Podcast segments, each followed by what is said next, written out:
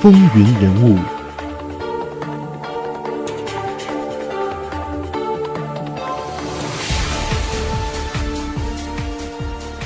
听众朋友们，大家好，欢迎来到风云人物，我是华丽。在本期节目当中，我们会为大家来讲述美国的第二十一任、第二十二任、二十三任和二十四任总统。那这四任总统其实是三位总统，因为其中有一位他在时隔四年之后又再次回到了白宫。首先，我们来看美国的第二十一任总统切斯特·艾伦·阿瑟。阿瑟曾经是美国的第二十任总统詹姆斯·加菲尔德的副总统。一八八一年的七月二号，总统詹姆斯·加菲尔德遇刺，九月十九号死亡。随即，当时的副总统阿瑟就接任，成为美国第二十一任总统。他的任期是从一八八一年九月十九号到一八八五年的三月四号。阿瑟是美国历届总统当中算得上资历最浅的一位。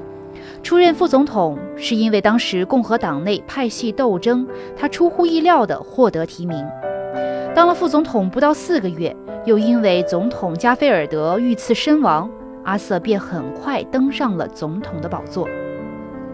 他执政三年多，推行了一些开明的政策，比如说他废除了分赃制度。实施了量才录用的文官制度，签署反对一夫多妻的法案等等。不过他在党内威望不高，所以呢没有能够在第一任结束时再次提名为总统候选人。阿瑟生于福蒙特州边界对面加拿大的境内，这是其中一种说法。当然，后来阿瑟是矢口否认的，因为他断言自己生在美国的境内。因为按照美国宪法的规定，只有在美国出生的美国人才有资格当选总统。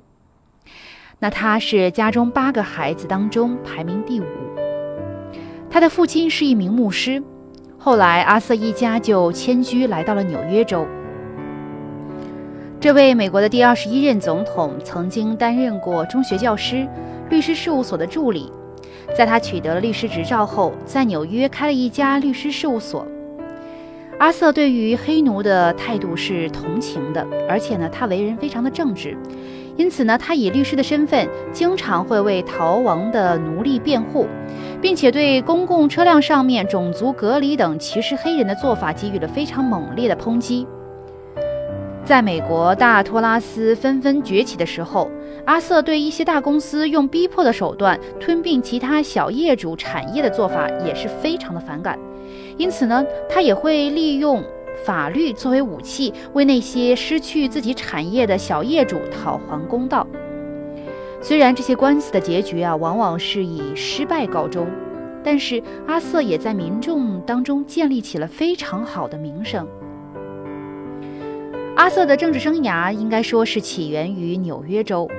南北战争之前，他因为帮助了艾德温竞选纽约州的州长获胜，就被任命为纽约州总工程师。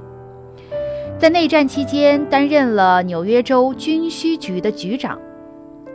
1868年，共和党人格兰特竞选总统期间，阿瑟是竞选中心的重要干事之一。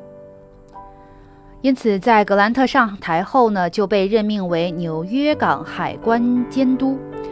不过，在几年之后，共和党改革派海斯当选了总统，阿瑟于是被解除了职务，他又再次的返回律师事务所，从事他熟悉的律师业务。后来，共和党在美国大选获胜。于是，曾经担任过纽约港海关负责人的哈瑟，就在1880年成为了共和党派系斗争的得益者，被提名做了副总统候选人，而且竞选成功，一跃成为了美国的副总统。当然，包括阿瑟在内，没有人料想到，改革派的总统加菲尔德就任四个月之后就被刺杀，而他以副总统的身份。就在自己就任副总统六个月之后，成为了美国的第二十一任总统。阿瑟是当时啊美国经历的各个时期当中为数不多的反对种族歧视的一位领导，他也是一位反对排斥华人的总统。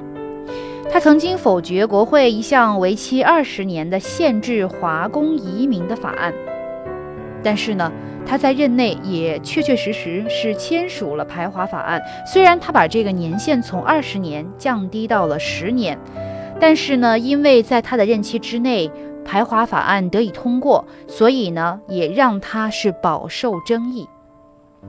当然，阿瑟他在任期之内还有一些功绩。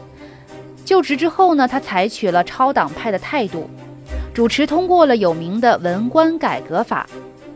阿瑟他还非常重视海军建设，使美国的海军有了较大的发展。他就职期间第一件功劳呢，就是通过了彭德尔顿文官法。这个法案彻底的改革了美国的文官体系，杜绝了美国政坛长期以来的政治分赃现象。在二十一世纪的美国政界，依然有这个法案的痕迹。他的第二大功绩就是缔造了美国现代海军。就在阿瑟就职期间，因为发现海军舰艇非常的陈旧，而且部分还是木船，因此呢，这位总统他就下令大力气发展海军。阿瑟为了海军建设，先后数次向国会提议投资数百万的美金订购先进的军舰，并且建立陆海军用枪炮厂。经过他和他的继任者两代总统的不懈努力，那到了美国与西班牙战争期间，美国海军就上升到了世界第五，为美国对外扩张准备了条件。因此，阿瑟也被后世的人称为美国海军之父。